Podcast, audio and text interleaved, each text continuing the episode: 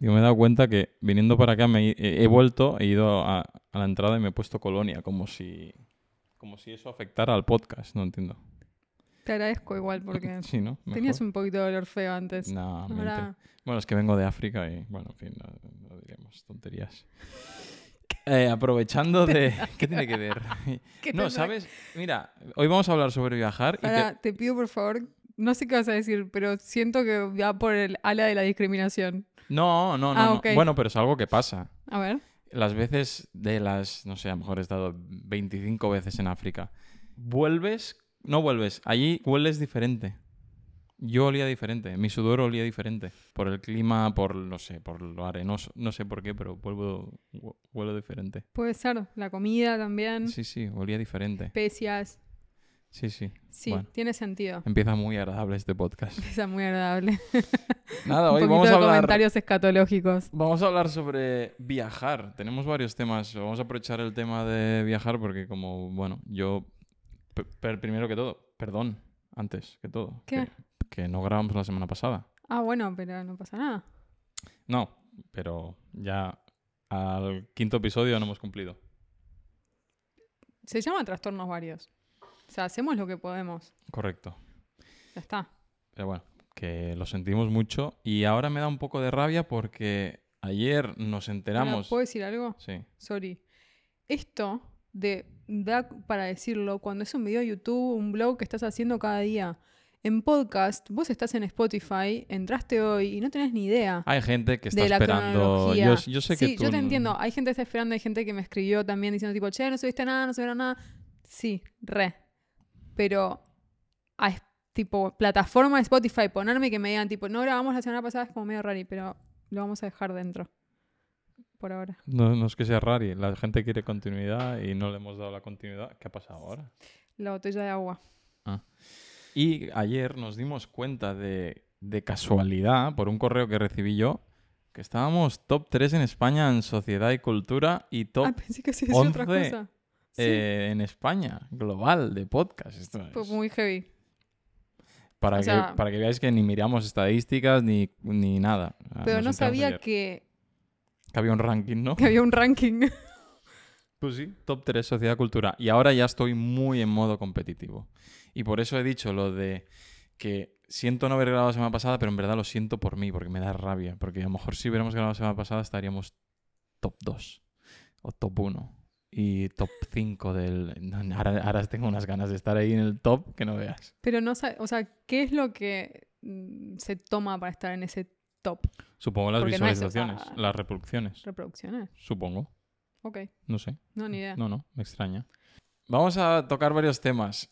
No sé si queremos hablar un poco del tema Zimbabue, pero van a haber muchos vídeos en YouTube. Los que están aquí por que vienen de los vídeos ya lo verán en los vídeos. Alguna historieta si, quieres- si quieres contamos de ejemplo. Pero me gustaría empezar por viajar para escapar. Hay gente que viaja para escapar. Hay gente que viaja para escapar de una ruptura de una relación, para encontrarse a sí mismo. Tú has estado hace poco... Sí. He estado hace poco, ¿Te estabas buscando a ti mismo? no me encontré. Tranquila, le pasa a mucha gente. Mi viaje surgió como un poco de necesidad y de, y de ganas.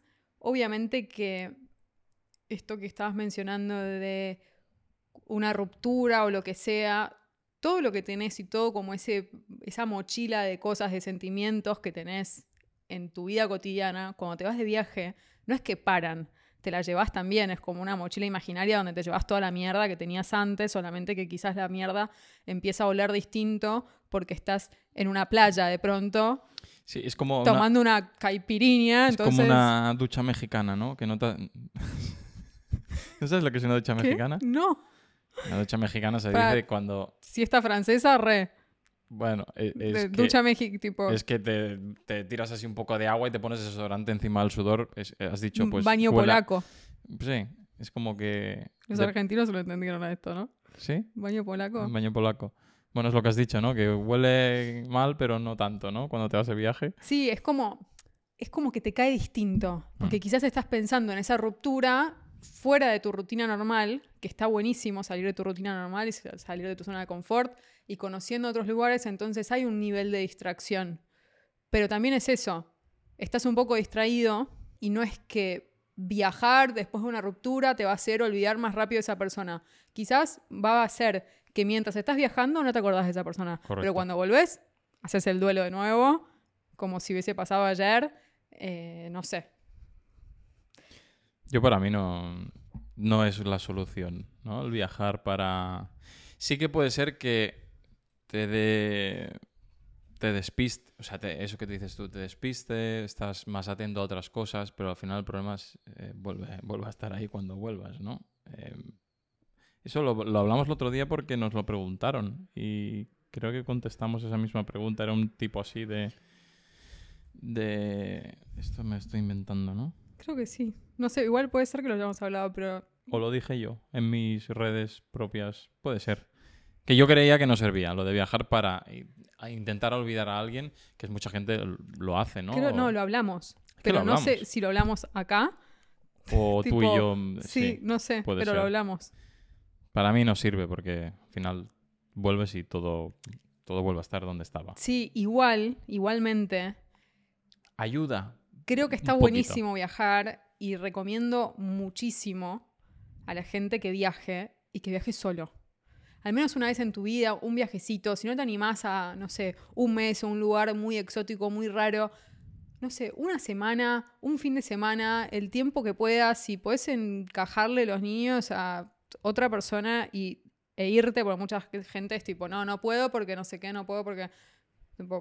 si uno quiere, para ese tipo de cosas te puedes encontrar el, el espacio, el tiempo. Y me parece que es súper necesario. Yo creo que la gente debe aprender a viajar solo. Eh, yo es algo que es como ir a cenar a un restaurante solo. Yo he ido a cenar. ¿Mesa para cuánto? Para uno. Bueno, pues viaje para cuántos. No, vengo solo. ¿Cama de matrimonio? Sí, vengo solo. ¿Por qué no? Yo soy muy de pedir cama king. King size, ¿para, ¿para quién? Para mí, ¿no? Amo eh, camas king size en hoteles y sí, me miran un poco raro a veces porque es tipo... Eh, señor, he venido a buscar aquí también algo a lo mejor. ¿Qué quiere? Uno nunca sabe. Eh, no, igual si pasa algo ahí, no duerme en mi habitación. ¿Cómo que no? ¿Por qué no? ¿Cómo no? ¿Cómo no? Ahí, me parece un montón. Bueno, no sé, quizás lo podemos hablar en otro momento, pero... No, Depende del nivel de alcohol que maneje. Ah. O sea, si manejo un nivel de alcohol, puedo dormir en una cama single con un vikingo. Es un sí. O sea, ¿qué? Es, un sí. es un sí, seguro. Yo solía hacer hace como 4 o 5 años. ¿Qué te pasa? Que es un sí, ¿no? Vale. Sí. Solía hacer hace unos años viajes de 24 horas solo. ¿Cómo 24 horas? Porque eh, quería empezar un concepto en el canal de YouTube que duró eso, tres vídeos, que hice 24 horas en Florencia, 24 horas en no sé dónde, y agarraba un vuelo por la mañana. Ok. Muy pronto, pasaba todo el día a la ciudad visitándola, hacía un vídeo sobre la ciudad en 24 horas, dormía y la mañana siguiente volvía, iba solo y la gente me preguntaba, pero ¿y solo te vas? ¿Y no te da miedo? Y... Ay, sí. No, ¿por qué? No, me parece muy heavy. ¿El qué? Em, no viajar solo. Me parece ah, muy mm. heavy la gente que se sorprende porque uno va solo a algún sitio. Me acuerdo fin de semana, este, este fin de semana largo de octubre, que es tipo 13, 12 de octubre, mm. por ahí, que es un fin de semana largo, siempre es un puente o algo así. Em, el año pasado no, porque tampoco estaba acá. El anterior me fui a Rusia. ¿Por qué Rusia? Porque, hay rusos. Porque, porque puedo. no, no, porque Rusia. Eh, me recuerdo que estaban los, los vuelos carísimos a todos los sitios. Lo saqué esa mañana, o sea, lo saqué el mismo día. Recuerdo que le escribí a mi, a mi jefe de ese momento y le dije: Quizás me voy de viaje hoy si encuentro vuelo para hoy. Ah, no, lo saqué para el día siguiente. Total, fui a trabajar y le dije: No, al final saqué vuelo para el día siguiente. Y me dice: Ay, ¿a dónde te vas? Le digo: a Moscú. Y me dijo, ¿cómo te vas a Moscú? Sí, me voy a pero ¿con quién? ¿Cómo? Como preocupadísimo, muy rayado. Y después otros amigos españoles también me escribían y era tipo, ¿estás bien? ¿Cómo estás? No sé qué, como todo súper... Y yo estaba pasándola increíble en Moscú, recorriendo sola, amo el frío con todo mi ser, o sea, era octubre, era por forma y necesito salir de acá, hace un calor asqueroso en esta ciudad, venía de todo el verano y fue espectacular. Que yo creo que eh, esto puede ser un trastorno. Hablábamos el día de sobre lo de encontrar pareja, que la gente no sabía estar sola, ¿no? De- Sí. En el tema de pareja. Y yo creo que lo de viajar solo te hace aprender a estar solo y luego no tener esa nece- necesidad tampoco de tener pareja constantemente, ¿no? Porque viajas solo, te conoces un poco a ti mismo, sabes lo que quieres, en qué momento lo quieres. Yo recuerdo algún viaje en sus momentos eh, con pareja que era en plan todo detallado, escrito, dónde íbamos a ir a cada minuto, cada segundo. Déjame vivir. Bueno, pero que estaba saliendo con... con Mr. Planificate, Claro. Mr. Wonderful, Oh, no, todo Mr. bien, pero cualquier, cualquier Mr. persona que venga de que venga de viaje conmigo, lo último que va a haber es una planificación. O sea, yo caigo a un país y me entero en ese lugar, en ese Claro. momento que necesitaba una visa que tendría que haber sacado la semana anterior. Me ha pasado mil veces. Oh, y después tengo que pagar multas para salir, para que no me deporten. O sea, esa soy yo viajando. Pero por eso digo, me- viajar solo tiene eso de voy a estar solo, conocer yo solo la ciudad y a, y a estar a gusto conmigo mismo. Pasa que a lo mejor la gente tiene miedo a conocerse a sí mismo, ¿no? Y dice, a lo mejor no me quiero conocer, a lo mejor no, No. quiero saber toda la verdad sobre mí mismo. También creo que hay, a ver, siento que hay como varias cosas. Hay gente que no está acostumbrada a pasar tiempo solo, que quizás, sí, voy al gimnasio, pero voy al gimnasio solo, sí, todo bien, pero esto de ir a comer, ir a cenar solo, ir al cine, todos estos como encuentros con vos mismo son súper necesarios, que quizás son un primer paso para muchas personas antes de, de viajar solo. Vos no puedes viajar solo, subirte un avión solo y hacer o lo que sea y estar una semana en un hotel solo si nunca fuiste a comer solo, si nunca se te ocurrió sentarte en el cine y estar solo. Yo la paso increíble conmigo. O sea, me divierto mucho. Ojalá conociera a alguien como yo, porque sería inseparable de esa persona. Bueno, la paso muy bien, me divierto mucho y a mí no me da miedo estar sola. Em, hay personas que no se divierten, que necesitan a otra persona para que les acompañe para hacer cosas. Tengo un amigo que hace, hace muy poco dejó de trabajar y me dice, Cande, no sé qué hacer. Si no tengo nada para hacer, es todo como eléctrico, parece que está enchufado a 320 cada día. pues viaja, ¿no? No. Entonces dice, no sé qué hacer. Es como que acá no tengo nadie, no tengo nadie con quien estar y no sabe estar solo. No sabe cómo. Me dice, ¿vos qué haces? Y le digo, yo le paso increíble. Intento sola. La paso increíble, pero obviamente te- cada uno tiene sus momentos. No tengo todos los momentos, son espectaculares. Obviamente hay momentos donde me siento como el culo. Sí, pero Y cuando quieres estar también. con alguien es fácil, es una llamada, un mensaje y estás con alguien. Claro. Estar solo es lo difícil. Pero cuando estás de viaje también. Sí. O sea, cuando estás de viaje, no sé, yo cuando estaba de viaje la última vez, que vos también estabas de viaje en Los Ángeles, Ujú, hablamos un montón. Sí. Pero yo estaba Sola. sola. Sí. Estaba solísimo. Con el tema viajar, viene algo que, que, que- que- que esto me gustaría hablar mucho. Y vamos a hablar de un tema que me pone muy nervioso y es los aeropuertos. Ay, Vamos a es hablar. amor-odio al vamos aeropuerto. a hablar de situaciones en aeropuertos, ¿vale? Vamos a ponernos en situación. Nos vamos al aeropuerto, ¿vale? Agarramos el taxi, lo que sea. Para bus ponerme. ¿A qué, hora, ¿A qué hora sale el vuelo? Da, da igual. Da igual, porque pasan todas horas. No es lo que tú haces, sino la gente lo que hace, ¿vale? Ah, ok. Controles de seguridad. Empezamos. No, boludo. Uno. O lo hacemos a todo el mundo igual o, o mal. Por ejemplo, en Doha. eh, no te dejan sacar nada de la bolsa, todo dentro y todo para adentro todo y dentro, venga, todo pum. para adentro, sí. Ya está, perfecto. Genial. No, te Bueno, tengo que sacar la cremita de los cojones. ¿Viste? Tienen distintos tipos de escáner. Sí, ya está. ¿Por qué no nos ponemos todos de acuerdo? Hacemos lo mismo. Bueno, yo me encantaría. Eso es uno. Pará, igual en Doha estuve tres horas por esta, por esta botella. Pues chicos, yo siempre tengo botellas gigantes en los bolsos y siempre llevo más de una botella porque, no sé, por cosas de la vida. Te, me gusta, te gusta hidratarte, básicamente. Sí, entonces me acuerdo que llegué a Doha con esta fucking botella toda llena de agua. Venía de un aero, o sea, venía de el avión. Y, es- y era una escala en Doha. No, me hicieron un quilombo sacar el agua, no sé qué. Tuvieron un seguridad, tuvo que, que agarrar la botella, llevarla a un baño, vaciarla, volverme a traer. Es tipo, señora, ¿Qué está haciendo? O sea, me la llenó la zafata de Emirates a la, la bolsa, la botella esta.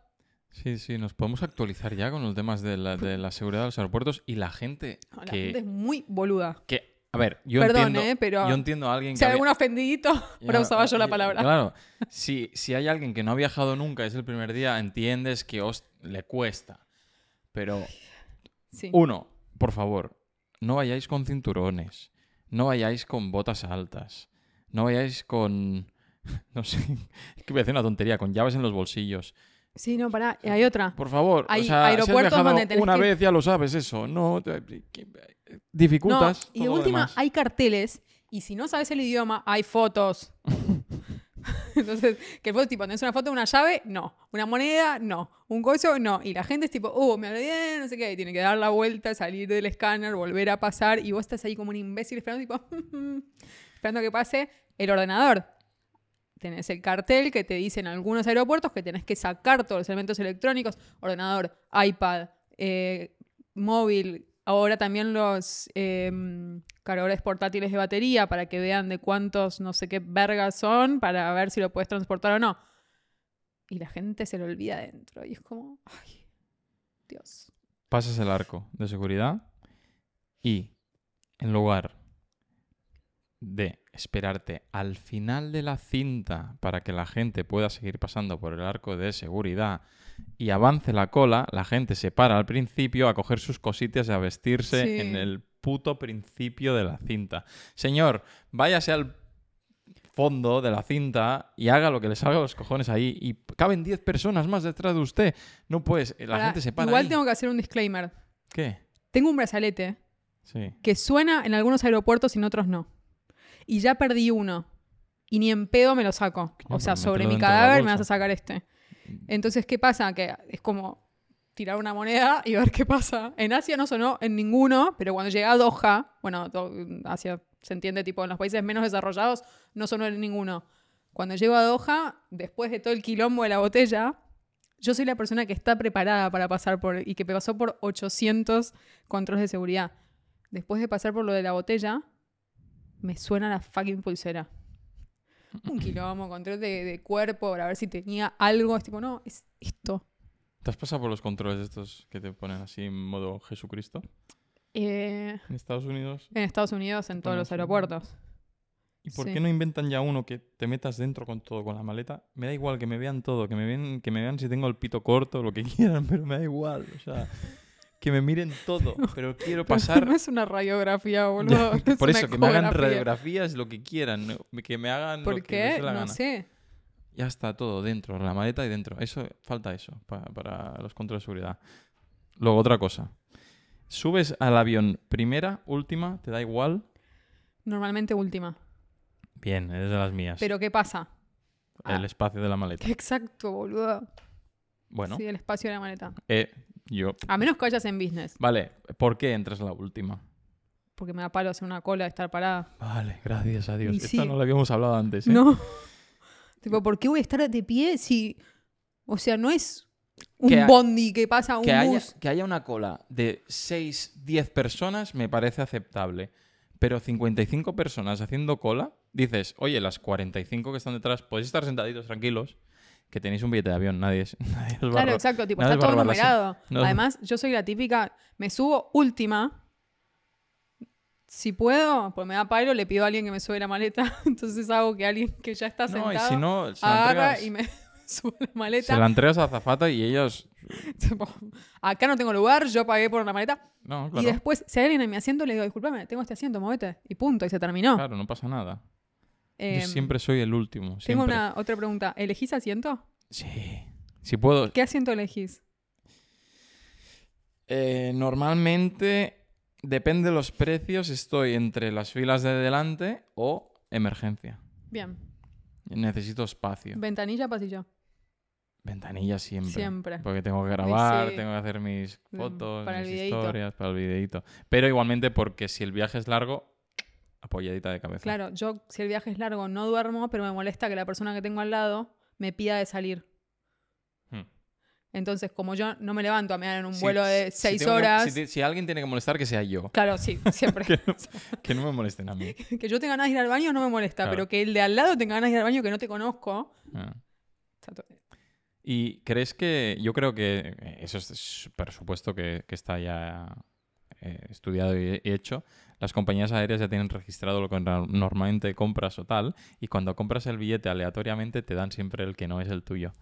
Siempre, siempre me dan pasillo ahora o medio. Porque No. normalmente, como compro ventanilla, sonan las alarmas. Oye, a este le gusta ventanilla, te lo vamos a poner ahí no para que pagues. así, pero ok.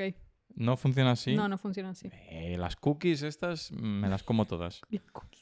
Sí, seguro. No, no funciona así. Sí es verdad que todos los perfiles de búsqueda, o sea, si vos entras a Skyscanner una vez por semana, Skyscanner ya sabe lo que vos estás buscando. Em, y además los datos se comparten y todo. ¿El de asiento tú crees que no?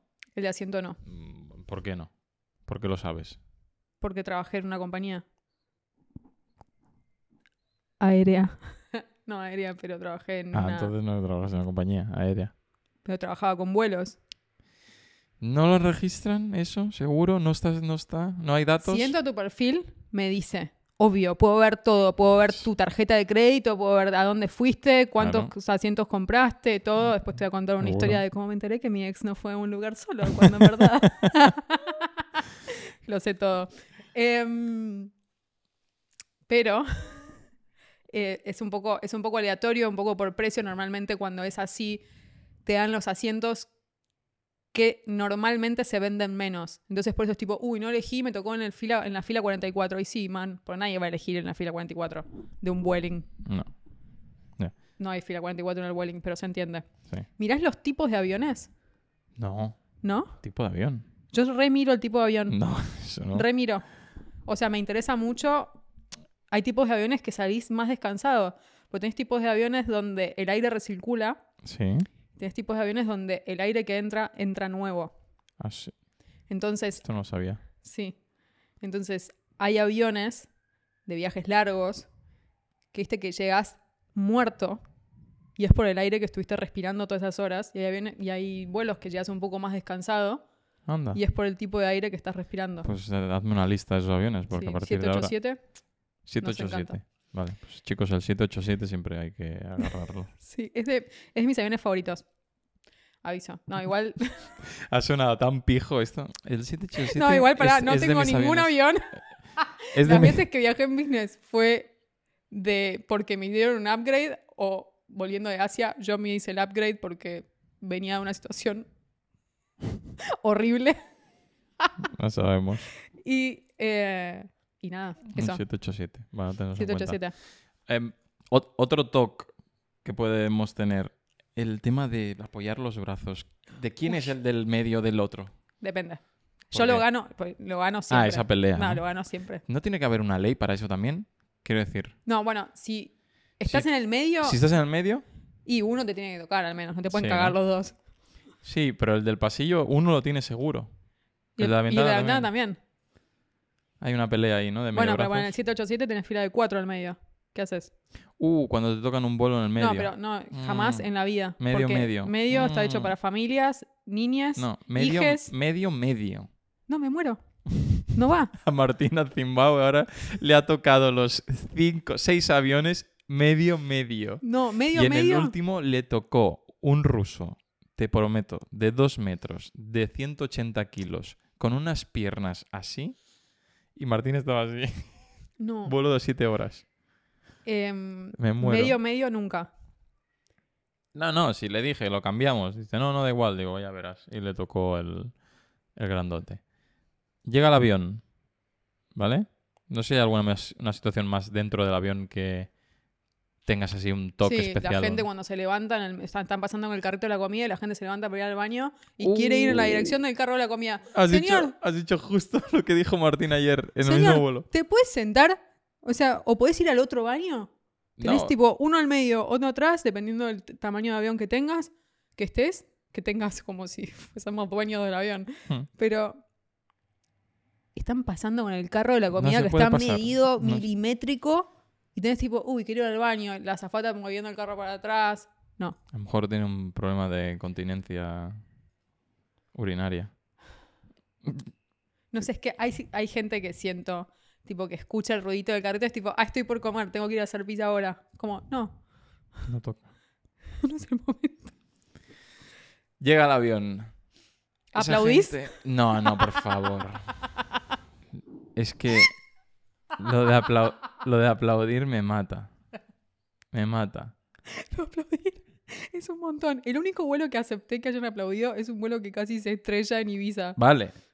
Eso lo entiendo. Tipo, Digo, ha sido un vuelo de 31 mierda. de diciembre, uh, de. El 31 de diciembre, claramente, el piloto que estaba ahí era el decimoquinto en la lista de prioridades de pilotos de, de Vueling o de Ryanair, no me acuerdo. Y me acuerdo que intentó aterrizar tres veces en la isla. Y dijo, vamos a ver si podemos aterrizar. Y, tipo, y la gente gritando. Y estaba David Guetta al lado suyo pin- pin- pinchando, ¿no? Pues, No, no, la gente gritando. O sea, 31 de diciembre, como todo gritando mal, hablando con la gente. Yo estaba, tenía una amiga que me está esperando y le digo, che, boluda, el avión está dando vueltas arriba, dicen que no pueden aterrizar. Entonces ahí banqué el aplauso. No aplaudí, pero banqué el aplauso. Sí, tipo, sí. ok, entiendo por qué estás aplaudiendo. Pero no, no, no ha aplaudido Pero un. Barcelona-Madrid, ¿qué aplaudís? Sí. que ha llegado. Bien.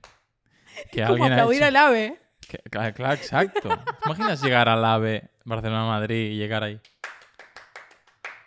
Me parece No lo entiendo. Sí, sí, es un aplauso absurdo. O en el autobús. Llegas el autobús aquí, el, el, el, el N1 de noche de Barcelona, y llegas y... Le aplaudes por haber hecho bien o, su co- trabajo. o el taxista. Llegas al taxista, te ve a tu casa y le haces, señor, bravo, lo ha hecho muy bien esto conducir hoy por Barcelona. No lo No entiendo. entiendo el aplauso, es muy heavy. Porque la, la gente cree que se va a morir cuando entra en el avión. Eso ya es lo más ridículo de todo. O sea, es obvio, tenés muchas más probabilidades de morirte en el taxi yendo Sí. que, Que en, el avión. Conozco familias, o sea, y acá me molesta muchísimo, familias que van en aviones separados por Ah. si uno de los aviones se cae, tal, no sé cuántos, Bueno, pero en el auto van todos Esas, fa- juntos. esas familias tienen dinero, no me Sí, jodas. bueno, pero en el coche van todos juntos. O sea, estás mal del, del cerebro. Si- Claro, si, si lo vos- haces todo, lo haces O sea, todo. claro, si, te- si las probabilidades Divórciate. y, y todo este quilombo que estás haciendo para viajar en aviones separados, quizás no te bancas a tu mujer y estás diciéndole que Gordy por la duda. No te, no te quiero escuchar ocho horas. Desde Por acá al aeropuerto te. Por las dudas tuve que ir allí. Claro, pero digo, van en el mismo coche al aeropuerto, pero después se separan en distintos aviones. Ay, no puedo. Llega el avión, no aplaudes, ¿vale? El que se levanta, el que se levanta la milésima de segundo. Te a la- odio, a la- te odio. A la que el avión ha hecho pip y te quita el Sí. cinturón y se levanta. O lo tienes ahí a tu lado derecho que no puede salir porque tú estás en el medio o tal y él está en la ventana y se te empieza. Ay, Ay, ay, sí, como que se quiere mover. ¿dónde quieres ir? Sí. No. No. Abre la puerta de emergencia porque no O vas a poder sos salir. el es, es la misma persona que estuvo haciendo la fila para entrar al avión tres horas antes. Es la misma persona. Es la misma. Yo, O sea, me, que- yo me quedo sentado hasta que la fila delante mío no se han ido. Bueno, ahora me levanto, cojo la maleta y me. ¿Para qué voy a estar ahí con el aliento del otro aquí, en el cogote, echándole el aliento del dragón al delante? No, me molesta mucho. Muchísimo. Y además, esto, que separa la persona que está en, en el pasillo de un lado y separa a la persona del otro lado. Y quieren sacar la maleta los dos a la vez y ponerla en... O sea, ¿qué estás haciendo? O sea, ¿me querés reventar con un carrión en la Sí, cabeza? sí. Aparte, la- O sea, las maletas de O sea, la gente eh, pesan. Sí, sí, de, de 10 kilos pesan. No, no, me parece una, me parece una locura. Fatal, horrible. Y ya la última para mí es eh, recoger el equipaje. Me pone muy nervioso. Creo, no sé cuál es la peor, no sé cuál, cuál es la que ma- más toc, pero la de esperar a un puto centímetro de la cinta del equipaje que llegue tu equipaje. Si te pones tres metros por detrás y viene mi maleta, yo podré Sí. ir, cogerla y me voy. Bueno, Si estás ahí pegadito, Sí, no veo. hay aeropuertos no, que tienen líneas, sí, no pero las veo, líneas, te, tengo, te tengo que pedir tipo permiso, por favor, ¿me dejas pasar? No. Lo mejor que te puede pasar con eso es viajar con equipaje deportivo. ¿Por qué? Porque, sale por otra cinta, sí. y es lo mejor que te puede pasar, porque no ves a la gente. ¿Esperás mucho más tiempo? Sí, esperás más tiempo. Pero no, no, esperás con gente, ves el carrito, te ves hasta ahí, fila en la cinta número 14 del aeropuerto de Barcelona, sacás. Ahora que has dicho esto, yo desde que. Esto, esto no es sponsor, ojalá, porque estoy pagando. Pero desde que me saqué la Amex y tengo el Fast Lane aquel, por ejemplo, el tema de la de seguridad, me lo, ya no lo no tengo ese estrés ya. Ah, Porque me voy al Fast Lane, no hay ni el tato. Mierda, ahora vas a comprar todo, va todo el mundo a sacarse la, la American Express para pasar por el Fast Lane. No, bueno, igual en, en algunos vuelos lo puedes comprar también. sí, Y si tenés... eh, por ejemplo, en Vueling sale comprar Fast Lane Sí. y pagas no sé qué. Eh, Vale la pena, chicos, os lo da igual. Si Sí. hay más gente y a más partir de ahora personas mejor. como pero- nosotros que Sí. llegamos con muy poca anticipación. Correcto. Entonces, eh, yo siempre llego tarde a todo. El otro día, o sea, vuelo, tren. Todo, todo, yo también, sí. eh, Pero ese fast lane, eso es una maravilla. Porque la gente que ya va a ese control de seguridad sabe lo que es volar, ha volado mucho. E incluso ah, puede haber cuatro personas, pero incluso son rápidas. sí, es como el puente aéreo. Barcelona-Madrid. Sí, sí. Ya es gente que tiene, tiene dominada la situación. ¿Sabes cuántos países visitaste? No, es más, tengo, creo, creo que lo tengo ahí. Y ¿Tienes lo, lo voy a hacer un día. No, tengo un mapa de aquellos que borras el país con una moneda. Ay, ¿en serio? Creo que lo tengo por ahí. Me divierten. Sí, tengo que hacerlo porque tengo curiosidad. La verdad que Europa muchísimos, África muchísimos, donde menos he estado, no, no he estado en Sudamérica, Deberías. Norteamérica solo Estados Unidos eh, y Asia algunos países, pero no sabría. ¿Tú sabes cuántos exacto? Tengo una lista. ¿Pero tienes el número? ¿Sabes el número? Sí. ¿En serio? ¿Tienes Tengo una nota. Es que no son tantos.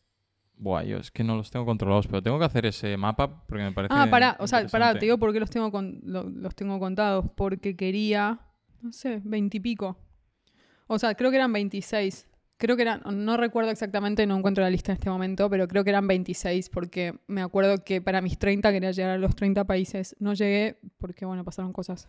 Pasaron cosas. ¿Y viajes soñados? ¿Tienes una lista de viajes que quieres hacer? Yo esa lista no sé dónde la tengo, pero te- creo que la tenía. O sea, yo no, tenía, no tengo una lista de viajes que quiero hacer, sino que tengo como si- sitios. Una lista de places to go. ¿Ves? Yo viajo así, no, como países, no. Tengo como, por ejemplo, ir al desierto de... em, dímelo. ¿Atacama? No, que es el, el ¿Sahara? de sal. Es que no sé la, pronuncia- la, la pronunciación. eh, otra vez. La pronunciación no la sé. Es desierto de Yunai. Yunai. De Yun. Yu, Yuni. Ah, Salar de ok. Uyuni, en Bolivia. Sí. porque bueno, puedes ir del lado argentino también. Unas fotos ahí espectaculares. Tenía. Bueno, em, las banderitas verdes. Estoy mostrando mi Google Maps. Las banderitas verdes son lugares donde quiero ir. vale. Bastantes, sí. Em, algunos son restaurantes Ah, bueno. Pero bueno, es, pero es un país. cafés. pero está en otro país. eh, sí. Yo tenía esto, como sitios específicos, no países. Tenía, tenía una lista, pero no, no tengo ningún viaje soñado porque... ¿Sabes qué me está pasando? Que he viajado tanto los últimos años por trabajo que yo... El otro día con quién lo hablaba esto. No sé si lo hablaba ayer con... Ah, no, lo he hablado hoy con el dentista. Que me dice... Me dice... ¿Y qué? El siguiente, siguiente viaje que, te apetece. Digo, estar en casa. Y me jode porque quiero hacer un viaje mío personal para hacer algo, para lo que sea. Pero no me apetece coger un avión, por tanto por el trabajo. Por eso estoy perdiéndole un poquito la ilusión a viajar. No sé. Eh, no sé, me parece un poco raro. A mí nunca me falta la ilusión por, por viajar. Quizás porque nunca tuve que viajar tanto por trabajo. Y siempre fue como más placer que otra cosa. Eh, viaje soñado o algún destino que tenga muchas ganas de ir. No sé, soy una persona quizás un poco difícil de sorprender. Es como que hago algo y cuando ya lo termino es tipo, ah, bueno, listo, ya está. Se Sigamos con los... Sí, visto. Claro, tal cual. Em, Tú eres de, de viajar con información. En plan, te vas a París, ves el arco de triunfo y haces. Vale, visto, chao, ¿no? un poco sí. Depende con quién esté. Si estoy con gente... eh, Intentas disimularlo un poco, ¿no? disimulo un poco. No, también depende mucho del lugar. Me pasaba viajando en Asia, el típico como viaje de Asia es más allá de, de las playas que son increíbles y demás, visitar templos. Entonces, los primeros tres templos que fui, re, leía, miraba, hablaba. ¿ah? Al cuarto templo, yo no entiendo una mierda esto. Estoy cansada de que alguien con mal inglés me esté explicando algo. No, déjame, déjame en paz, quiero mirar, quiero ver, no sé, las pinturas que hay en la pared, quiero ver cómo está decorado el templo, quiero ver cómo está la gente vestida en el templo. No me interesa más la historia. O sea, hubo un momento que cuando, después de estar, no sé, un mes en Indonesia, después de un mes en Malasia, cuando estaba en Vietnam, era tipo, vamos a un templo, y era como, ni en pedo, un templo, basta, estoy cansada, no quiero Sí. ver más templos. Es que, que yo creo que se ha perdido un poquito porque antes yo recuerdo algún viaje con mis padres cuando era pequeño, iban con, con el mapa, pum, pum, que despliegas el mapa, ¿eh? Ay, sí, sí. así de grande. Sí, que te pone un cartel que dice, soy Giri, O la, róbame". guía, o la guía, que tú le dirás, tú lo pronuncias de otra manera. Yo diré, como lo dicen los españoles, guía Michelin. No la voy a decir. Dilo, No, dilo, no, dilo. No. Michelin. ¿No? sí. Michelin. Guía Michelin. Todo el mundo miraba la guía Michelin y miraba Bueno. dónde ir, información. Y... Ahora, bueno, Yo ahora la guía la te uso guías igual, por, ¿eh? por las influencers donde se han hecho la foto, ¿no? Quiero ir a esta, a la foto de Los Ángeles, eh, que es típica con las alitas, ¿eh? Bueno. la Torre Eiffel. Pero la información, creo que la gente hemos perdido un poquito eso de informarnos por qué eso está ahí y por qué lo vamos a ver, no, No, por bueno, la foto. depende. Hay cosas que a mí me encanta. eh, me gusta mucho ir a museos, sobre todo si es un país que ha estado en Que ha guerra. vivido, sí. Me gusta ir a museos de guerra.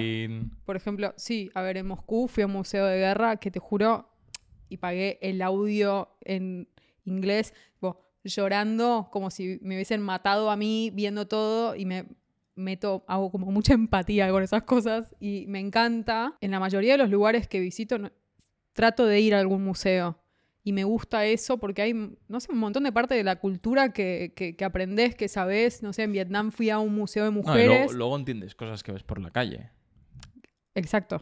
Sí, sobre todo cuando las culturas son tan... Porque me decís que te vas a París, digo, bueno, ok, no es tan diferente. O sea, los franchutes no son tan diferentes. Te pueden gustar o no. A mí me encantan. Pero... te pueden gustar o no, eh, pero sí. No, no es tan distinto. Pero cuando vas a un país que quizás la cultura no es nada que ver con, con lo tuyo, está bueno. Aprender, comer cosas del lugar. Es como que si te vas a Japón, no te metas a comer en McDonald's. Sentate a comer en un ramen. Porque hay gente que también, viste, que cuando viaja no se despega de la cultura. El ¿Viste lo, de, viste lo de Japón? Vi ahora que no te tienes que guiar por... La gente busca por Google sushi Sí, obvio. Y Siempre si tenés los- que buscar en japonés. y lo tienes que buscar en japonés porque Sí. en japonés te salen los sitios buenos de Japón. Tengo unas Obvio. ganas de ir a Japón. Es que locas. Japón es increíble. Tiene que, tiene que ser muy, muy Japón es increíble, pero bueno, también es eso, es experiencia en viajar. Uno piensa en Japón y lo primero que pensás es todos deben hablar inglés. Nadie habla Nada. inglés en Japón. Mm. O sea, es como, yes, yes, y nada más. Jess está pensando, es un pelotudo. Sí, sí, sí, este. tal cual. No, son muy, eh, son muy serviciales, tratan de hacer todo para que estés bien, para que estés cómodo, para que llegues a tu lugar, para que estés contento. Tratan de hacerlo todo.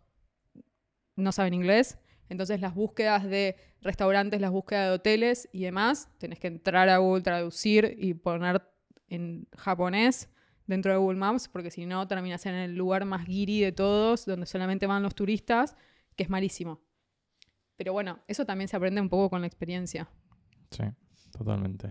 ¿Dónde fuiste que te pareció como la gente más amable o las mejores personas que conociste viajando de ese lugar? No, no me digas, conocí a No, una francesa en Los lo- Ángeles. Siempre lo he dicho que África. Pará, lo dije, pero no lo pensé. o sea, ¿entendés? No pasa nada, se puede quedar esto aquí dentro del podcast. Es risas. risas. Pero no lo, o sea, no lo pensé. Ya, ya, ya, ya, ya. Pero bueno, salió. Lo tenías en el subconsciente, no pasa nada. Siempre lo he dicho, África. Para mí África... a- África parte... África es un continente, no un país. Sí, espérate. Pero Áfri- África, los países central, sud. Centro-sud. Ok, sí, porque me... Parte... eh, he Porque- estado en Argelia, Marruecos, Túnez, Egipto. Por eso, o sea, eh, dudo muchísimo que una persona de Etiopía tenga el mismo mood No, no, no tiene que, nada que ver. no- alguien de, No, tiene nada de que ver. Marruecos. Y te diría, de los que he estado, que ha sido Congo, Zimbabue, Botswana, Sudáfrica, la gente de Uganda, los de Uganda, es espectacular. Bien. Espectacular. No sé si tam- también tengo una versión un poco distorsionada, porque cuando he ido ahí he ido con Tenisate a, ayudar y entonces es otro mood, ¿no? No, es, no, eres, no eres el guiri que viene a hacerle fotos a la gente.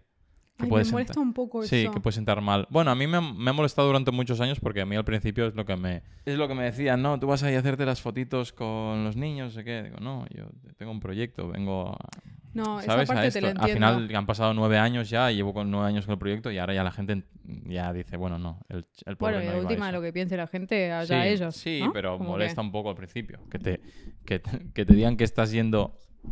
Uy, la estás liando. Sí. Ahí. no sé, Sí, sí. siento que se está moviendo. Bueno, está bien. vemos. Que te digan que vas a, a África a hacerte la fotito me, me, me jodía un poco al principio, pero han pasado los años al final, pues eh, es como todo. Cuando ven que no, que lo que vas es a hacer otra cosa. Pero sí, la gente de Uganda me pareció espectacular. Si tengo que decirte algún país de Europa, no sabría decirte dónde han sido más agradables. Yo la pasé muy bien en Islandia. La gente me pareció increíble, No he estado. increíble. Pero no sé cómo explicarte. O sea, yo estaba sola, de nuevo. Sola, pleno invierno, Islandia. He caído a la casa de alguien, tocar la puerta y decir, hola, ¿qué tal? Quiero conocer tu casa. Y que me, No es un programa de televisión. ¿no? así de raro como suene, eh, sí, tal cual, esto no es un programa de televisión. Y no sé, y me encantó. Vietnam también me pareció increíble. De hecho, Vietnam yo supuestamente iba por una semana y me quedé. Iba por siete días y me quedé 29. Mira, Camboya, que he estado y también buena gente. Has dicho Vietnam, he pensado en Camboya. Ay, ¿Sí? Bueno, tuviste una buena experiencia. Claro, es que es, es que claro, yo no creo que... Sí, sí que es verdad que hay países que todo el mundo está de acuerdo, ¿no? Que van y dicen, aquí son unos gilipollas, aquí son más... agra-". Pero es que, claro, depende de la experiencia que tenga cada uno y de con quién estés. Es que es muy difícil de evaluar eso un poco, porque para ti es muy subjetivo, ¿no? Para ti puede ser simpático un francés y para mí no. Obviamente, pero también creo que cuando estás en otra cultura, o sea, si te vas de, no sé, vivís en España o vivís en Argentina y de pronto tomás un vuelo y llegaste a Indonesia o a Filipinas, ese primer contacto cultural es muy brusco. Pues tipo, otra comida, otra cultura, la gente como que, no sé, al principio yo me acuerdo cuando llegué a Indonesia que se te tiraban encima cuando estaba saliendo del aeropuerto, es como, por favor, déjeme en paz, soy muy pesada con el espacio personal, es como que me molesta mucho que me toque alguien, que me agarre, que me toque la cara, el coso que, no sé, soy muy pesada.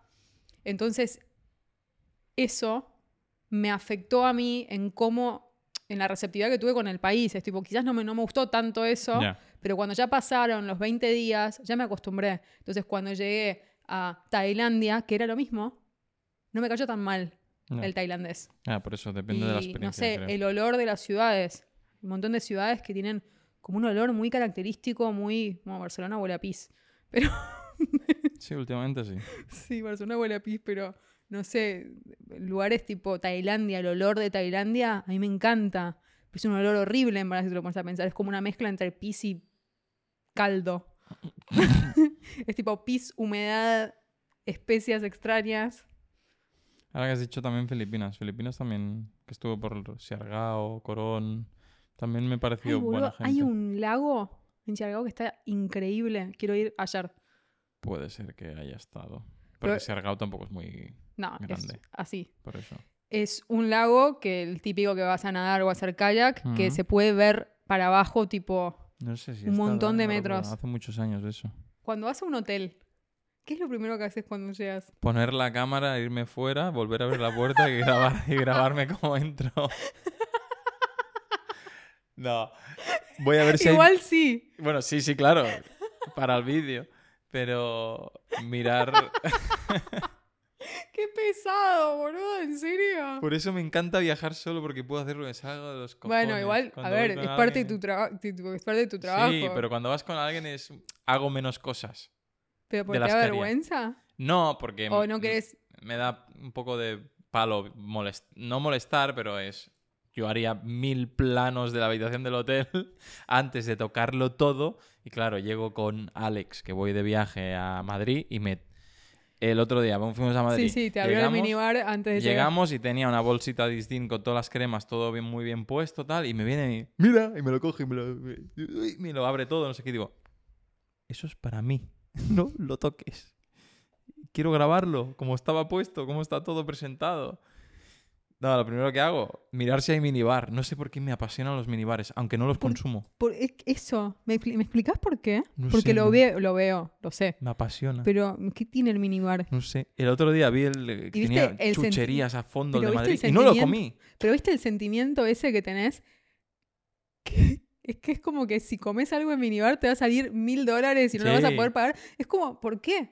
Re- no sé, Por es eso. verdad que te sale todo mucho más caro, o sea que una lata de coca en vez de salirte un euro te sale dos o tres. Pero el placer que es cinco. ahí comer en la habitación o, o pedir eh, room service ahí en la cama comiendo, como si estuviera como... Me siento como en la película solo en casa, ¿no? Como un rey ahí en el hotel.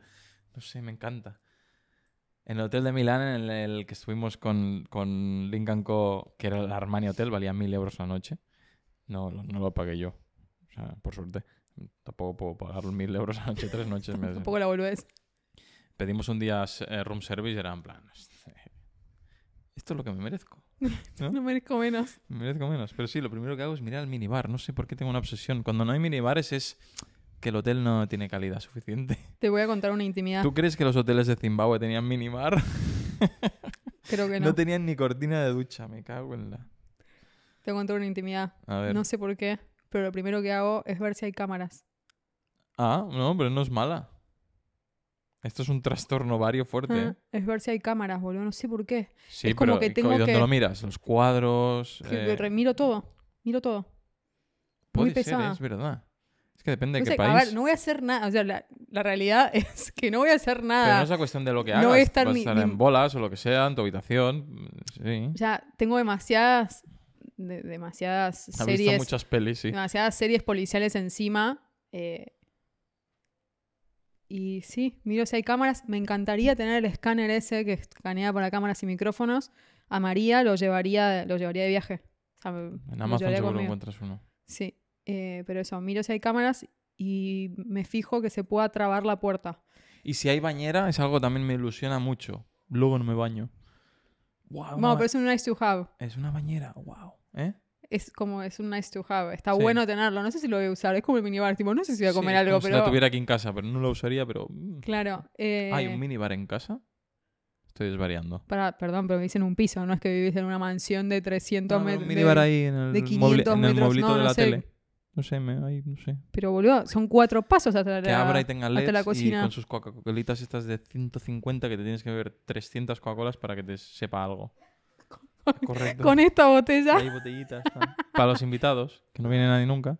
Me encanta cuando decís para los invitados no viene nadie nunca a tu casa y la gente que viene es tipo, se levanta y busca Y algo no, tamaño real. Correcto. ¿Qué fue lo más raro que te pasó en un viaje? ¿O que tuviste que hacer? ¿O que... Eh, no sé. ¿O lo peor? Es que el último de Zimbabue, tengo tantas cosas que no quiero hacer spoiler porque No me van a estar todas en los, en los vídeos, pero para mí una de las más fuertillas que dije, uff, estamos en problemas, cuando tenía 18 años viajé mm, a Irán, pero a una isla de Irán que se llama Kish Island. Todo bien, está... bueno, todo bien. Llegamos ahí, Todo bien. torneo, tal. Bueno, sea. igual cuando vos tenías 18 años no estaban los... Sí, sí. ¿Sí? ¿Qué? No. ¿La guerra de Irak? No, estoy hablando de Irán. Estoy diciendo que los talibanes, cuando vos tenías 18 años, no estaban en el poder en Irán. no tengo claro, no sé. Pero bueno, no, o sea, no era como es ahora, me refiero. No. Pero No bueno, no era, era una isla Irán. de Irán, tampoco era Irán, Irán. Kish Island se llama. ¿Y? Y nada, primer día ya liada porque salimos a correr, a hacer de, porque teníamos que probarnos para el torneo, salimos sin camiseta, bueno, casi nos matan, gritándonos por la calle. Bueno, ahí ya vimos un poquito el, el tema en el país como estaba, ¿no? Fue al, irnos. Al irnos tenemos billete de vuelo normal y corriente. No sé dónde hacía escala, algún país de los Emiratos. Y de repente dicen que no. Que si, teni- que si hay 50 asientos, que han vendido 250 tickets, ¿vale? Se empieza a liar un quilombo en el aeropuerto ese de Kish Island. El chico del check-in con billetes en la mano, de los billetes del avión, dándolos al primero que se meta en la multitud a pegarse, a agarrarle el billete en la mano. Así funcionaba. No era, no era en plan, no, tú tienes preferencia, tú lo has comprado antes. No, era. Sí, sí, o tú eh, tienes un asiento asignado que compraste. No, tonto el último. Tonto el último.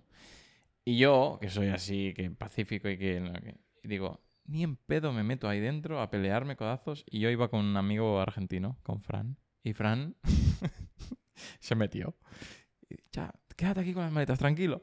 Se mete para adentro, empieza a pelearse, consigue los dos billetes, ¿vale? Pum, agarra dos billetes, nos vamos para el avión y nada, todo normal, subimos al avión, estamos en el avión y...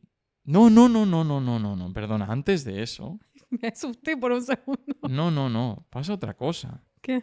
Fran no agarra dos billetes, Fran puede agarrar uno porque le dan uno po- por persona. Bien. A mí no me dan. Y yo tiro la de... Bueno, ya fue. Anda vos. Sí, no, vete tú, voy a intentar solucionarlo. Cojo de la bolsa un billetito de 20 euros y digo, voy a ver a quién soborno para que me metan a ese avión. Y no se me ocurre nada más que sobornar a un policía. Bien. Y le voy al policía y le digo, mira, señor, mi Esta amigo... es la cuestión. Sí, se me caducaba la visa al día siguiente. Ok. Mi amigo está dentro del avión. Yo me tengo que ir a España, sí o sí. ¿Qué podemos hacer? Y me puso carita. Y dije, vale, ¿Qué carita te puso? carita de... mm, Si me pones algo en el bolsillo, ¿sabes? Ok. Dije, puta madre, voy a agarrar los 20 euros, pum, le doy así por debajo, pam. Y dice, tú tranquilo, tal, cuando tal, me, me buscas a mí y yo te entro. Vale. Me entra. Paso el control, todo, todo bien, nos metemos en el avión, estamos en el avión, cierran las puertas y empieza a arrancar el avión y de golpe paran el avión, se vuelve a abrir la puerta de, del avión, las escaleras, no sé qué, suben tres policías. Y veo a lo lejos que hablan los policías y nos miran a mi amigo y a mí y me señalan. Digo, no, no puede ser. Digo, he sobornado al equivocado. Y ahora estos quieren más o, me, o no sé qué quieren. Pum, pum, pum, lo estés corriendo. A ver el rincón. Bueno, en acento no sé cómo, no me acuerdo. Yo sí, sí. Y hace así. Y del bolsillo hace así, hace, toma. Tu pasaporte, que te lo habías dejado en la entrada. Y yo me cago en mi vida. Yo ya tenía diarrea y no me estaba cagando. Me había olvidado el pasaporte Boludo, me muero. en la última puerta. ¿Entendés? ¿Tú sabes lo que es que está el avión encendido para salir, que paren entre los tres polis cuando yo había sobornado a un poli y solo era porque me había dejado... Encima estás en Irán, que Y decís, yo, y yo, de- me da igual el pasaporte, quédatelo, me quiero ir de aquí, por ¿sabes? favor, déjame salir de este... Sí, claro, estás en Irán, se te acaba el visado. No, no. Ese fue, yo creo, una de las, de las peores o de las que me vi más comprometido. No sé tú, pero ¿tienes algún soborno en tu hist- historial? No, ¿No? nunca soborné a nadie. Se- Viajando. Se, siente bien. Viajando nunca soborné a nadie. Tengo que aclarar. Viajando en Argentina, chicos, nada, en Argentina hay que sobrevivir. Sí. Uno sobrevive como puede. Pero, mm, no sé, me pasaron cosas raras como...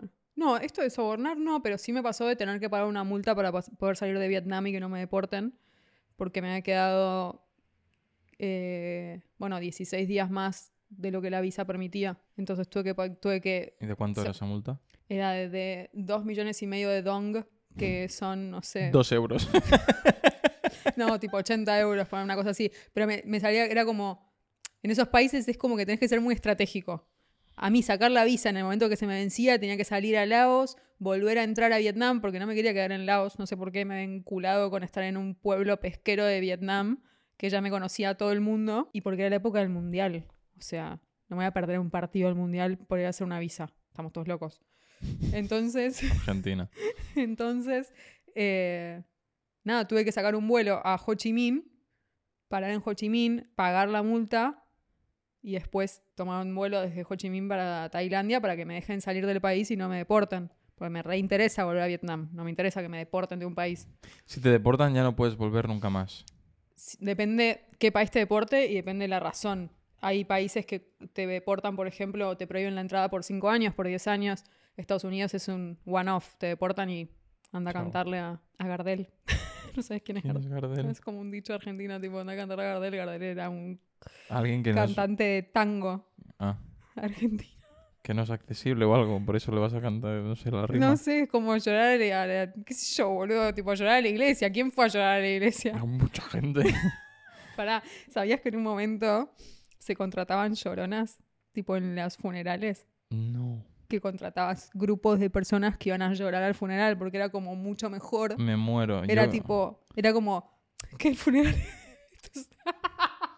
Yo quiero que me Que el, funen. fune- que el funeral, pará, que el funeral estaba como mucho mejor si había más gente que lloraba, era como más apreciada la persona. Entonces se contrataban grupos de lloronas para que Uy, qué- vayan a llorar a tu funeral. Qué, qué antiguo, ¿no? A mí me gustaría todo lo contrario, que un funeral fuera yo una, quiero una fiesta fiesta. de locos. DJ como mínimo. Quiero que estén todos del orto en mi funeral. Sí, llorando, ¿por qué? Da igual. No sé, no me querías tanto cuando estaba viva. ¿Qué estás llorando ahora? Bueno, hemos hecho un Pará. story... ¿Qué? Vale. Es- ah, eso iba a decir. Ah, Perdón. Te- Vale. te- ah, voy. pensé que hemos hecho un buen capítulo, chavo. No, no, no. Hemos hecho una story, como siempre, antes de empezar en Trastornos Varios en Instagram, eh, que nos podíais enviar preguntas y vamos a hablar sobre viajar. Y creo que hoy hay mucha tela de preguntas. Uf, no hemos hecho el repaso. Dios mío. Ah, no, no hay tantas. Bueno, sí. Para, hablando de viajes, ¿sabes que podés pagar para casarte en el espacio? Estoy pensando una cosa. eh, ¿Cómo? ¿Qué? Sí. Estoy pensando que da para mucho viajar, que la gente nos diga si, quiera, si quiere más capítulos de viajar, porque me da que, que nos da para muchísimo. Ah, sí, tipo anécdotas de viajes tengo Uf. millones. Podemos pasar días. Sí, aquí. te puedo recomendar todo. ¿Casarte para la qué? Sí. Hay una Me quedo aquí, digo, hay no, una compañía, hay una compañía de estas nuevas tipo SpaceX, que esta se llama Space algo, que está bueno en Space, Kennedy eh, Space Center. Space eh. Wi-Fi, Wi-Fi Space. No, no, no, no sé. En verdad hace como viajes para civiles al espacio y ahora sacaron como una campaña que es que te podés casar en el espacio. Sale 125 mil dólares por persona. Barato. Yo lo averigüé como si tuviese alguien con, con quien ir. o si tuviese 125 mil dólares para ir sola, pero bueno, no importa. Es esa información que no necesitas, pero bueno, sí. Pero me gusta tenerla. Sí, sí. Es tipo, mira si justo alguien me dice, tipo, che, me quiero casar en el espacio. Tengo la respuesta. Igual está todo... mm, lo Book. peor de todo es que está todo fully booked. Qué heavy. Sí. La gente está muy mal. Pero bueno, nada, eso. Vale. Nando Ortiz preguntó, Essentials en la mochila. La cámara. Para ti. Para mí, La crema de sol. sí. Bueno, igual me Te la encanta... puedes comprar allí, la cámara, ¿no? La cámara. Sí, a ver, depende de dónde vayas. Hay países que tienen unas marcas de... Cuando se me terminó mi protector Pero veis solar... aquí, la- chicos, las preferencias. Es que. Boludo, cuando se me terminó mi protector solar en Asia, me compré uno que decía, tengo cada vez la cara más blanca y real tenía whitening no sé qué verga, porque en Asia la mayoría de las cremas tienen como agentes blanqueadores, tipo la colgate, que es para blanquearte Esto la no piel. lo sabía. Entonces tenía la cara tipo blanca y era tipo, ¿por qué me está pasando esto? Y yo que he ido a África, que tienen la crema. Blanking. Black King. No, boludo, pero, eh, o sea, es verdad que la mayoría de los asiáticos quieren ser más blancos, entonces se ponen, se ponen agentes blanqueadores en, las, en No los sabía. cosméticos. Y funcionan, porque yo no notaba. Sitio más alejado de España, Abel, y Argentina, Candelaria. Me encanta que me hayas dicho Candelaria, Nando. Nando preguntó otra cosa en el que hayas estado. Más ¿Filipinas? alejado de España. Sí, ¿Filipinas? Sí, ¿no? Es lo más lejos. Los Ángeles. Los ojo, ¿eh? Ángeles, eso te iba a decir. No sé. O Los Ángeles. Bueno, no, coño. Hong Kong. Está más lejos. Ah, sí. Hong Kong. Yo en Japón, supongo. Hombre, de Argentina. Depende. Si vas para allá. Pasa pa' que fui desde España a Japón. Ah, entonces sí. ¿Cuántos países a ver fui? en muchos. Para, ¿haces eso de, viste, que la gente se va como cancelando banderitas a medida que se va follando a personas de distintos países? No. ¿Ubicas esta moda? No. De tipo, ay, nunca estuve con un danés, quiero tachar la bandera. ¿No? No. Bueno, hay gente así. Te- Tengo, tengo muchas banderas que tachar. ¿Tienes qué? Muchas banderas que tachar. Sí, y muta- muchas tachadas también. Joaco pregunta, lo peor que te haya pasado en un viaje. Y tú, tú- yo no la contesto porque lo de Cande supera todo lo mío. Así que, Cande, Em, adelante. Voy a, voy a tratar de resumir. Soy muy Sí. mala resumiendo. Sí. Pero en enero de este año terminé en Nepal. ¿Por qué terminé en Nepal? Porque tenía calor en Malasia. Así es como yo organizo mis viajes y mi vida. O sea, Nepal es como Lo el día- peor de todo es que es verdad. Es O como sea, que- ¿Quién acaba en un país porque tiene calor? O sea, es que es de, es de, es de enfermo, de enferma mental, te O lo sea, digo. Tengo calor. No, para, real fue así. Estaba en una isla en Malasia muerta de calor, cansada de tener calor. A mí no me gusta el calor. Mi cuerpo no se lleva bien con el calor. No me digas, te fuiste de Malasia a Nepal porque tenías calor. Entonces, ¿qué hice? Irme Abrí. Google Maps y dije, ¿dónde me puedo ir que quede cerca?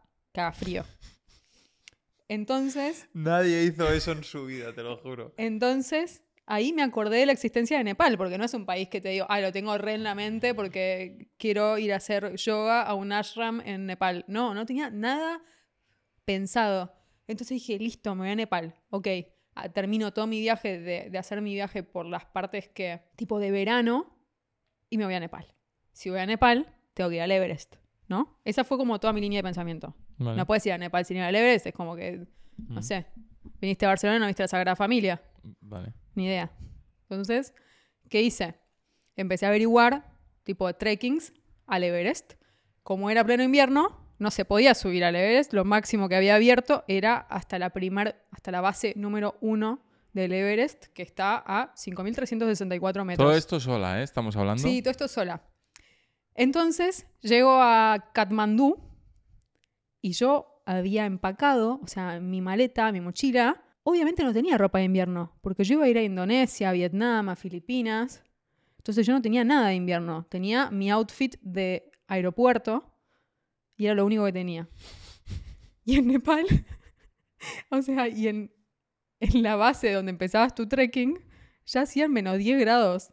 Entonces era todo. Bueno, tres días de comprándome todo, desde palos de los de tipo los trekking poles, eh, no sé, Gorotex, 80.000 cosas, una mochila para que lleve yo, una para que lleve el Sherpa que me subí, que subía, porque a todo esto yo quería ir sola y la gente que me cruzaba me decía, no puedes ir sola, no hay gente en la montaña, es pleno invierno, los senderos hay un montón que están cortados porque los reparan en, tipo en temporada baja, los reparan para que en temporada alta toda la gente que quiera subir tenga los senderos bien. Entonces, nada, total. Terminé contratando un Sherpa y un guía. El guía era un imbécil, el Sherpa lo amamos con todo nuestro ser. Era muy amoroso, sabía muy poco inglés, pero era de esas personas que te parecían genuinas y lindas. Bueno, entonces uno me llevaba la mochila y el otro me guiaba. Al guía, al día dos le dije, por favor, cállate, no te quiero hablar. O sea, no quiero que me hables, quiero que camines. quiero que camines y no interactúes conmigo. O sea, entonces yo iba sola caminando, tipo, llevaba mis 200 metros de distancia con estas dos personas, porque yo quería ir sola. Iba subiendo, ¿no? Todo esto para subir eran 10 días, sin ducharte, porque estaban todas las cañeras congeladas, menos 20 grados a la noche. Y menos 20 grados también hacían dentro, porque no había calefacción, no había nada, o sea, No, que- anticomodidad. no querías todo. frío, pues toma frío. Entonces, yo feliz de la vida, se empezó a complicar cuando, por ejemplo, a partir del séptimo día o sexto día ya estábamos a 4.500 metros de altura y notabas la falta de oxígeno y hacía mucho frío, entonces era muy difícil dormir de noche. Y es cuando Cande pensó, ¿dónde Entonces puedo dije, irme "Que la a pasar puta que me calor? parió, ¿Qué hago acá? Bueno, nada, no importa. Fue como, ok. Hubo un día que la pasé muy mal, tipo ataque de pánico en el medio de la montaña. Y fue como, no puedo tener un ataque de pánico en el medio del puto Everest. Pero bueno, nada, seguí. Llegamos a la base, a, a la, a la base, tipo al campamento base, que es donde cuando subís al Everest no es que llegás y es tipo, ah, bueno, bueno, subo la montaña y bajo. Es como que vas al campamento 1, al 2, al 3, al 4, intentás subir. Si no puedes, bajás hasta el tercero. Es un quilombo subir el Everest. Y cuando vuelvo, de, cu- cuando ya bajamos, de, volvimos del Everest, de la, de la base y todo, eh, y dormimos en este, este como hotel, y digo hotel, pero en verdad era una casilla en el medio de la nada, con las paredes con papel, estaba a 5.100 metros, dormimos ahí para empezar a bajar. Al día siguiente empezamos a bajar. el tiempo se cuenta en horas, no se cuenta en bajaste 5 kilómetros, te quedan 5, no, son horas de caminata, horas de subida, horas de bajada. Habíamos bajado 5 horas y yo me empiezo a sentir muy mal. Pero yo me aguanto todo y tengo como resistencia al dolor bastante alta, pero me estaba sintiendo como el orto. Ese día yo ya se, me sentía mal, entonces dije, bueno, voy a desayunar muy bien. Entonces, ¿qué hice? Comí huevo revuelto Uh, y comí tipo cereales con leche. ¿Y por qué esto traigo colación esto? Porque cuando vuelvo de Nepal me seguía sintiendo como el orto y me hice análisis y tengo alergia al huevo y a la leche de vaca. Entonces, desayuno perfecto. entonces, día que estaba bajando y me empiezo a sentir muy mal, muy mal. No tenía agua porque el agua, ah, los últimos dos días el agua estaba congelada, o sea, no tenía agua para beber, estaba deshidratada. Me desmayo. Ok, perfecto. Cabeza contra el suelo, desmayo, tal, me despierto. Y digo, bueno, ¿cuáles son las opciones? Tipo, ¿podemos volver a donde estábamos? Es como, no, no puedes volver. No había nada, había una casita que es como que la abrían los sherpas ahí para la gente que pasaba para comer, para hidratarte, para lo que sea. Y fue como, bueno, no puedo, o sea, no. Y, entonces pregunto, tipo, ¿cuánto queda el próximo pueblo? Y eran otras cinco horas bajando. Y bajar no es bajar. Bajar es tipo subir una montaña para rodearla y llegar al otro lado. No es tipo que estoy en bajada y es re fácil. Que tampoco bajar es fácil en una montaña. Entonces, nada, fue como, bueno, esto, pidamos un helicóptero. tipo, helicóptero de rescate, medio del Everest, un quilombo. Sube el helicóptero, helicóptero llega al... eh, primero que bajamos a, a mi Sherpa, lo bajamos en un momento, se subieron tres Sherpas más en el helicóptero que yo había pagado, tipo, supuestamente de rescate. Es como que si yo me estuviese muriendo, me hubiese muerto ahí. Porque de pronto bajaron el helicóptero para que se suban tres y es como un arreglo que tienen de estas cosas estos países que es como que si no dejas subir a los Sherpas, después no te dejan bajar el helicóptero en el lugar. ¿En serio? Entonces tenés que, tipo, si te piden bajarlo, tenés que bajar, subir lo que ellos quieran y, y seguir. Llego a Katmandú, ambulancia, al hospital de Katmandú, tres días internada en el hospital de Katmandú. Para alguien que sepa algo de eh, tipo presión sanguínea, llegué al hospital de Katmandú después de tres horas de toda esta odisea con tipo 7-4 de presión. O sea, 70-40. Me estaba muriendo, básicamente. Pero el vuelo en helicóptero estuvo y tú buenísimo. hablando con 300 personas por WhatsApp. Sí, aquí estoy en el helicóptero, selfie. eh. Sí, selfie, Me acuerdo, yo todo. estaba en Los Ángeles también enviándome selfie y tal. Ah, estoy Pará. bajando en el helicóptero del Everest. Digo, ¿cómo, cómo, cómo? Sí, para, ¿y puedo contar esto? Que un día, yo el primer día que estoy internada, todo esto, el hospital horrible. Chicos, para que decirles que la mañana, un día cuando me trajeron el desayuno, entró una paloma a la habitación. Para que se den una idea de lo que estábamos hablando. Era parte del desayuno, lo que pasa es que no lo habían matado antes y te habían dicho que había fried chicken, pero no. Pero no estaba fried, ni- no ni, estaba- era chicken. estaba- pero eso no lo sabes cuando te lo dan. Era parte del menú. No, eh, muy heavy. Y un día, me acuerdo que era de noche, eran tipo las 3 de la madrugada en Katmandú. Yo no podía dormir y estaba hablando con vos. Y vos me dijiste, estoy mal. Y fue como, ¿Cómo? para. Y Abel estaba en Los Ángeles, en la piscina de Ricky. en la piscina de Ricky, Ah, tipo, sí. con una margarita en la mano por poco. y yo estaba en el medio de Katmandú, en un hospital. internada, tipo suero, no me encontraban las venas, o sea, malísimo todo el servicio. O sea, hubo un momento que me puse yo la vía porque no podían ponérmela a ellos y fue como, dame, salí acá. Y sí, creo que, creo que esa fue la, la peor. Sí, creo que esa es la peor. Sí, no, después no me querían dejar salir de la- del hospital porque querían que les Mm. pague 20 mil dólares, que mi seguro ya había pagado. Y recomendación de su tía. Cuando viajen a lugares raros, hagan lo que se les canten, pero lleven un seguro de viaje, porque nunca sabes lo que te puede pasar. O sea, Mm. si yo no hubiese tenido ese seguro de viaje, todavía estaba en, en Nepal lavando platos, pagando cosas. Segurísimo. Yo después de esta historia no tengo nada que contar porque peor que esto no. La pasé muy bien igual, el trekking estuvo muy divertido. No hago trekking. O sea, yo La pasaste considero... muy bien en el helicóptero. La ¿eh? pasé muy bien en el helicóptero. No, en el helicóptero pasé como el orto, me está muriendo. Pero eh, la pasé muy bien. Yo creía que como me gusta caminar en la ciudad, Claro. iba- era tipo, bueno, a ver, un trekking de 10 días, 70 kilómetros, Todo el mundo que camina por la ciudad siempre está pensando, bueno, un día caminaré por el Everest. 5.000 metros de altura y dije, guau. Me preguntaron, ¿estuviste alguna vez en altura? Le digo, no. A, a la a Collserola. Dep- eh? Aquí, a Collserola. A Montsant. Monsanto. Pero bueno, súper recomendable. Sí, sí. Vayan en verano igual. En fin, dejamos aquí el podcast. Nos vemos en el siguiente. No resumí mucho, les pido ¿no? perdón. No, mira, lo estaba mirando, 10 minutos. Bueno, son 10 minutos muy gratificantes que puedan escuchar esta bella voz.